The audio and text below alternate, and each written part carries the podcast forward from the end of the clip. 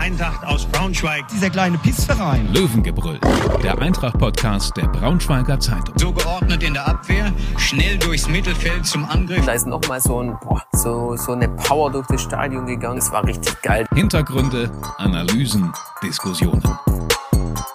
Tobias, bist du eigentlich mehr äh, Typ Dominostein oder Spekulatius? Ganz klar Spekulatius. Dominosteine sind komplett ekelhaft. In meiner, in meiner Meinung nach. Meiner Meinung nach. Du verallgemeinerst jetzt aber ganz schön fies. Das ist jetzt, wieso? Ich mag Dominosteine überhaupt nicht. Auch nicht, wenn man diesen oberen Marzipan-Gnitsch abknabbert. Ja, da- weil das ist ja eigentlich das, was das Coole ist. Und darunter ist halt sehr viel Schmu Mittelmaß. Schmudder. Also auch äh, auch, äh, Spekulatius. Ganz klar. Da sind wir uns ja einigermaßen einig. Nein, das erste Mal. Fast, also für diejenigen, die hier schon ewig zuhören, Kommt nicht so oft vor. das kommt wirklich nicht oft vor. Da muss man, da muss man mal gucken, ob wir hier nochmal irgendwie herausfinden, welche Folgen. Wir sind ja in der besinnlichen Vorweihnachtszeit. Genau. Das, ähm, wo wir uns schon mal einig waren. ähm, aber was äh, gleich das nächste Thema sein könnte, wo wir uns so ein bisschen einig sind, die Stimmung schlägt so ein bisschen um oder ist umgeschlagen bei der Eintracht. Jetzt auch ähm, in Punkten. Also irgendwie war es ja in den Wochen davor schon so, dass man dachte, äh, ja okay, irgendwie wird es ein bisschen besser, aber man hat halt noch nichts davon. Und jetzt ist der erste Auswärtspunkt, beziehungsweise die ersten drei Auswärtspunkte da. Tobi, du hast geschrieben, der Scherning-Effekt ist real. Nimm die Leute nochmal mit, die das nicht gelesen haben. Was meinst du ich, damit glaub, genau? das, ich bin mir sicher, dass das jeder gelesen hat. Ich bin mir sicher, dass kaum einer von unseren Hörern gelesen hat. Ja, was, was, was meine ich damit? Ähm, ich meine, dass, dass ähm, eben genau dieser Umschwung, Umschwung in Anführungszeichen jetzt erstmal gelungen ist und er es einfach geschafft hat, ähm, mit, mit wenigen Kniffen äh, aus, aus einer wirklich, wie, wie kann ich das vorweihnachtlich höflich ähm, formulieren? Ähm, ich will jetzt nicht Strauchelnd? straucheln, st- aus einer strauchelnden Mannschaft eine zu machen, die die zumindest mitspielen kann und äh, eben auch ähm, hier und da dann mal einen Punkt holt. Ich meine, er hat jetzt in, in vier Spielen mehr Punkte geholt, als die Eintracht vorher insgesamt auf dem Konto hatte, nach zwölf. Ähm, und das mit, erstmal, weil er die Truppe vermutlich besser erreicht. Er ist kommunikativer als sein Vorgänger. Er hat taktisch aber auch ein paar Dinge geändert. Er hat auf zwei Achter umgestellt, was mir persönlich sehr gut gefällt. Und das scheint auch eine Position wie gemacht für VB Kaufmann zu sein. Ähm, die Defensive ist stabiler, ähm, jetzt auch mit der Dreierkette, die ja offenbar gesetzt ist, obwohl er selbst ja eigentlich kein, kein Dreierketten-Fan ist. Spricht ja eigentlich für den Trainer, dass er so ein bisschen Pragmatismus über Ähm, man- Philosophie genau, setzt. dass man guckt, was was passt besser. Ähm, und ähm, es ist natürlich längst nicht die Zeit, jetzt irgendwie hier äh, in, in völlige Euphorie auszubrechen. Sie sind immer noch Vorletzter. Sie haben elf Punkte. Aber es ist ein Schritt, ein großer Schritt in die richtige Richtung ist zumindest gemacht. Mhm. Inwiefern das dann nachhaltig helfen wird, das wird sich zeigen. Ja, der Trainerwechsel hat sich in jedem Fall für die Stimmung schon mal ausgezahlt. So, ne? Also irgendwie wirkt es so, als wäre der Glaube auch so ein bisschen zurück. Gar nicht so sehr an den Klassenerhalt. Ich glaube, das ist, ist allen auch bewusst, dass das noch ein Stück weit ist. Aber so dieser Glaube an die Wettbewerbsfähigkeit, ne? Und dass man mithalten kann, dass man eben auch mal ein Spiel, einen Rückstand drehen kann. Ich glaube, das ist dem, das ist ihm wirklich auch gelungen und ähm, ja auch anzukreiden im positiven Sinne, dass das in so einer kurzen Zeit geklappt hat, weil am Ende ist es ja wirklich auch noch nicht lange die Zusammenarbeit, aber trotzdem ist schon viel zu sehen. Und was mir besonders auffällt eigentlich, dass so diese, auch in die Offensive, die langen Bälle fast so ein bisschen Ja, weg sind. Ne? genau. Also es ist, sehr, ist auch Spielkultur entstanden. Absolut. Ähm, die Tore jetzt in Wiesbaden alle hervorragend rausgespielt. Ähm, und auch da ist schon eine klare Handschrift zu erkennen. Ich finde es einigermaßen erstaunlich, ehrlich gesagt. Hätte ich hätte ich's gedacht? Klares, nee, hätte ich nicht. Ja, bin ich ganz bei dir. Und du hast völlig recht. Es ist, ähm, das, das mittellange Naht wird nicht mehr so oft bemüht wie noch zuvor. Also sie versuchen sich nach vorne zu spielen. Ich meine jetzt mit, mit den Stürmern, die am Anfang gegen Wiesbaden gespielt haben, Multhaup und Gomez, wäre die lange Naht auch, ist die lange Naht auch schwierig, weil die beide jetzt nicht die größten sind.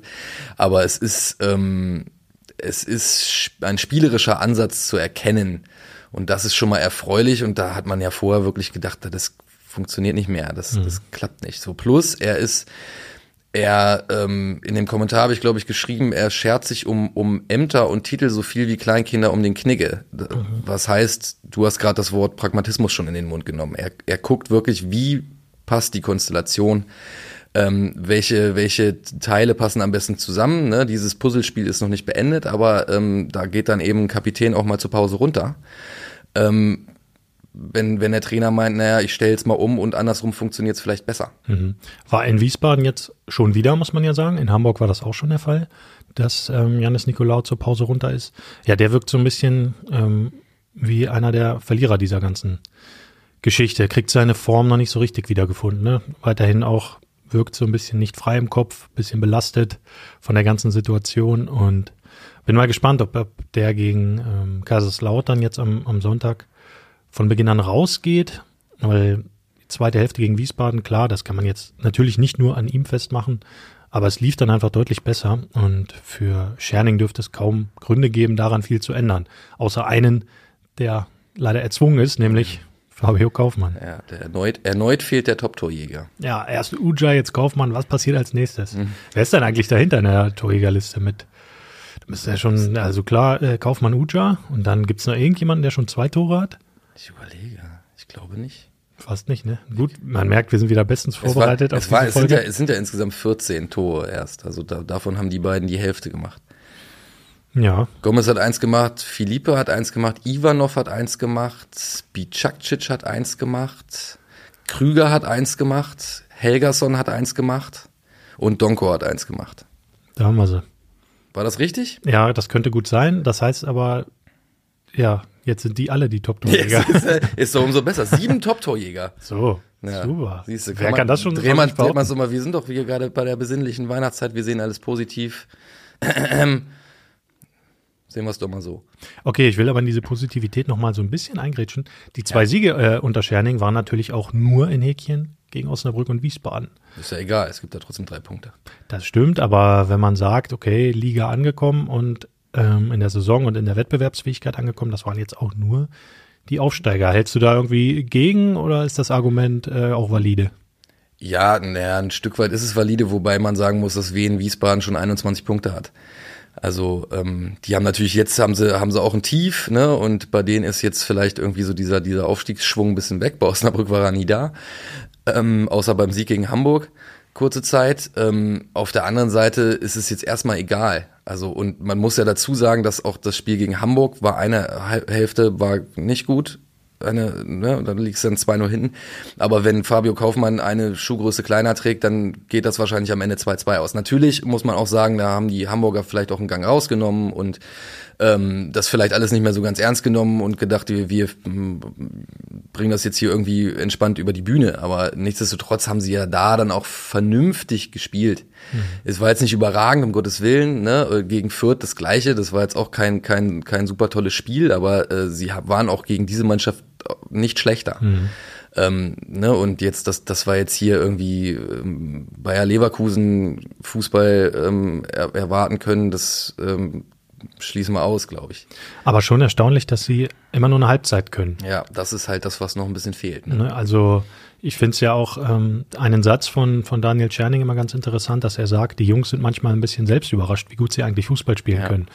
Ähm, und Ron Torben Hoffmann hat auch nach dem Spiel in Wiesbaden jetzt gesagt, ähm, das Selbstvertrauen, das nicht mehr da war, es ist zurück. So, und je mehr natürlich dieses Selbstvertrauen auch zurückkommt und je bewusster sich die Spieler auch der eigenen Stärken sind, desto mehr kann man sich wahrscheinlich auf solche Phasen ähm, freuen, dass dann auch mal über eine Halbzeit, mal 60 Minuten lang einfach Fußball kultiviert wird, was ähm, wirklich ein unfassbar großer Schritt wäre, würde Scherning das so schnell schaffen. Ja, wäre es. Also es, allerdings ist bei dem, bei dem Rückstand, den sie schon haben, ist, weiß ich nicht, ist, ist der Schritt vielleicht schon notwendig?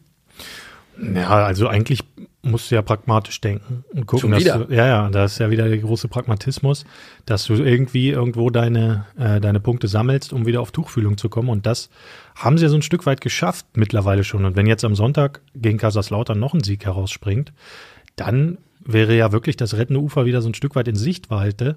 Und nicht nur das, sondern auch die Konkurrenz, die dann im Keller merkt, oh Mist, wir hatten eigentlich schon nach 12, 13, 14 Spieltagen unsere beiden festen Absteiger ausgemacht mit Osnabrück und Eintracht.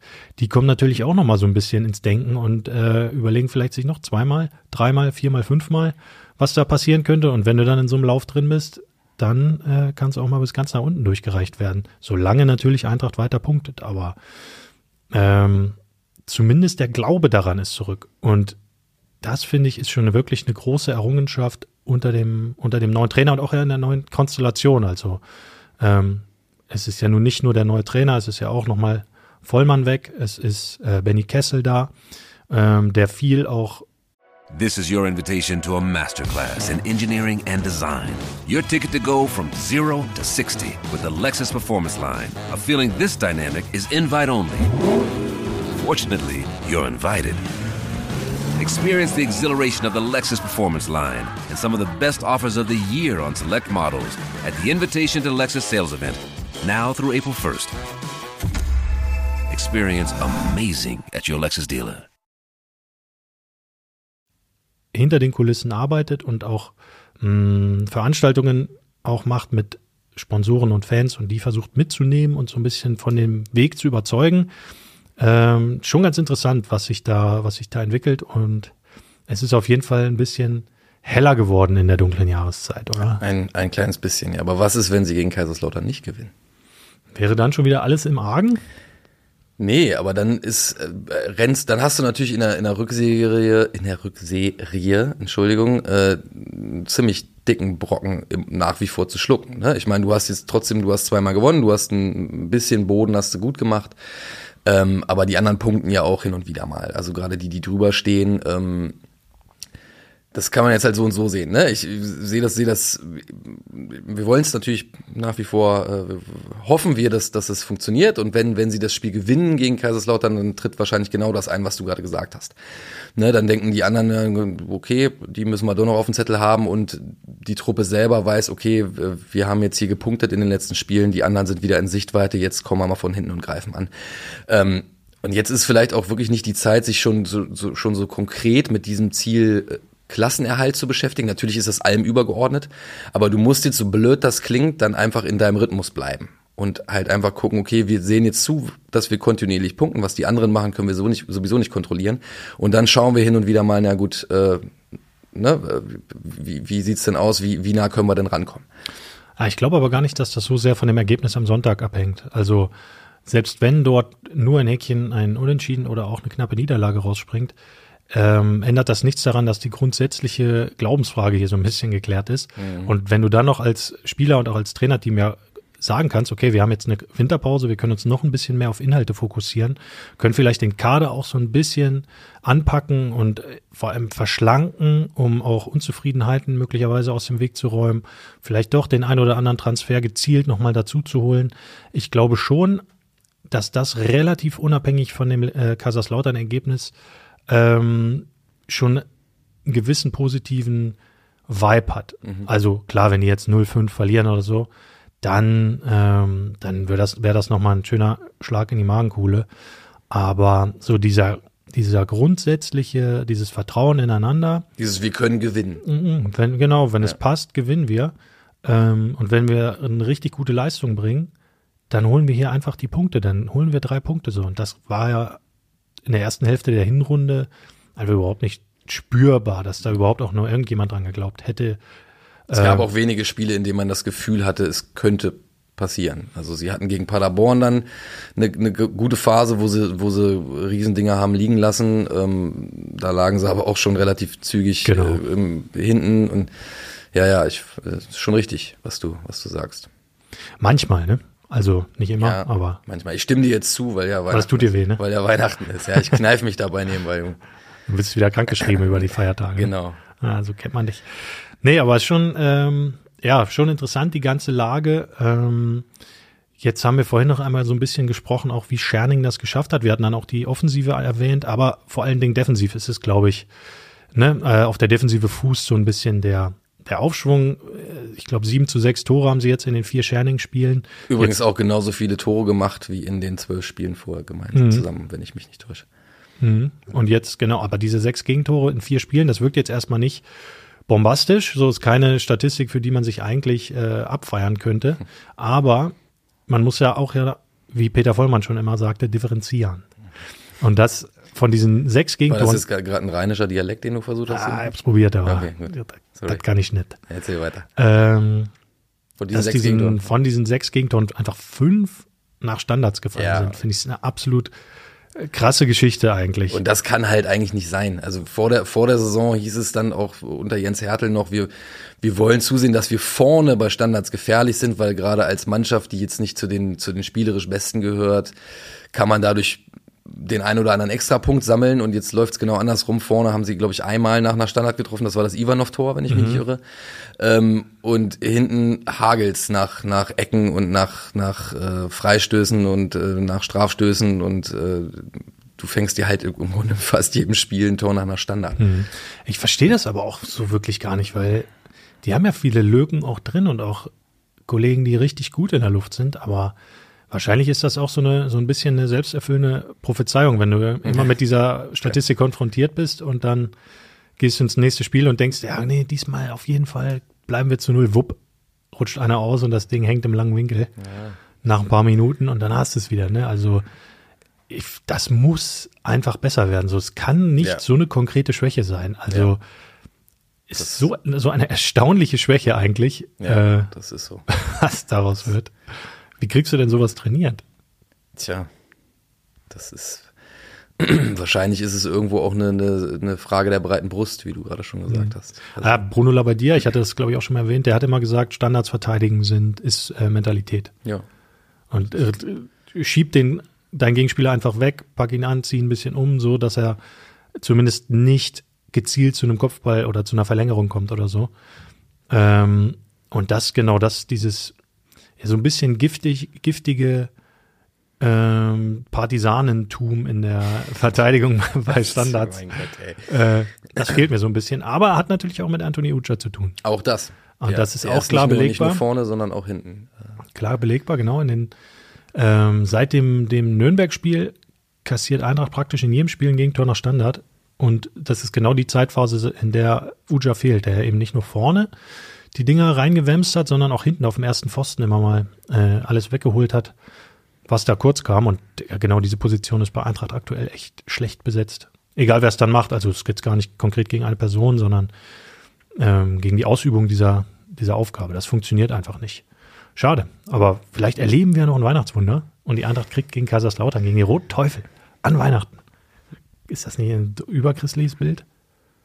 Bist du Ja. eigentlich noch in der Kirche? Nee. Okay. Ähm, Du? Nein. Muss ich nochmal überlegen. Also nur mal kurz, Ich weiß nicht, ob ich jetzt, jetzt kurz äh, überlegen. äh, ob es da jetzt Probleme unter dem Weihnachtsbaum gibt. Ah, ich weiß. Äh, ja, egal. Ähm, Wir kriegen doch eh nichts, kriegen alle, nur unsere Kinder kriegen noch Geschenke.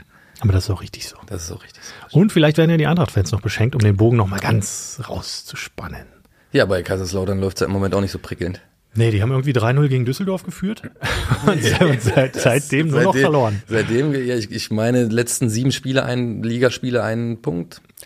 Also, ähm, da ist, Kennt man aus Braunschweig. da brennt, da brennt dann auch der Weihnachtsbaum.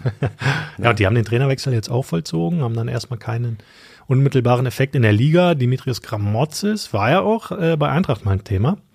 Ähm, auch gar nicht vor allzu langer Zeit, nämlich in der ähm, Fitzner-Phase soll sich die Eintracht auch intensiv mit Gramotzes beschäftigt haben, der aber abgesagt haben soll. So zumindest meine unsere Informationen. Jetzt ähm, ist er in Kaiserslautern und trifft auf die Eintracht. So schnell geht's im Fußball manchmal. Ähm, wie schätzt du denn die Lautere ein? Naja, ich, also ich gehe davon aus, dass denen schon jetzt ein bisschen die Beinchen zittern. Und das Komische ist, ist ja, dass das eigentlich die ganze Saison lang umgekehrt der Fall gewesen ist. Ne? Eintracht hat im Grunde nie ein Spiel gewonnen und war dann natürlich immer irgendwie, da gehst du dann auf den Platz und denkst, oh nee, hoffentlich fangen wir jetzt nicht in den ersten 20 Minuten wieder ein und jetzt plötzlich könnte ich mir vorstellen, dass es auf einmal andersrum läuft. Dass da ein Gegner äh, kommt, der sicherlich ein Stück weit verunsichert ist, anders geht's ja kaum. Ähm, jetzt, jetzt nach so einer Serie und wir haben es jetzt gerade schon, schon lang und breit hier besprochen, ähm, die, die Blau-Gelben, die haben jetzt, da ist die Brust jetzt ein Stück weit äh, breiter geworden in, in den letzten Wochen. Was tippst du denn? Ich tippe auf ein 2 zu 0. Äh, okay, dann wäre die Wolltest du das auch machen? Nee, ich hätte, ich würde äh, unentschieden tippen, Ah. um die Lars Rücker Formel äh, aufzulösen. der ja eine eine Niederlage, einen Sieg, ein Unentschieden in den drei Spielen vor Weihnachten getippt hat und weil er ja sowieso unser großer Seher ist, Das ist äh, so, ja. der Prophezeier, eigentlich unser Heiland, äh, können wir ihn jetzt hier damit abfrühstücken, oder? Auch Schönen un- Grüße. Auch unser Weihnachtsmann. Das weiß ich noch nicht, aber es steht, glaube ich, in seinem Arbeitsvertrag, so. dass er so einmal pro Jahr so eine Rolle auszufüllen hat. Ach so. Bei dir steht, ah, hast du noch nicht gesehen? Du bist der Osterhase. Ich bin, ich bin der Oster. Ach so.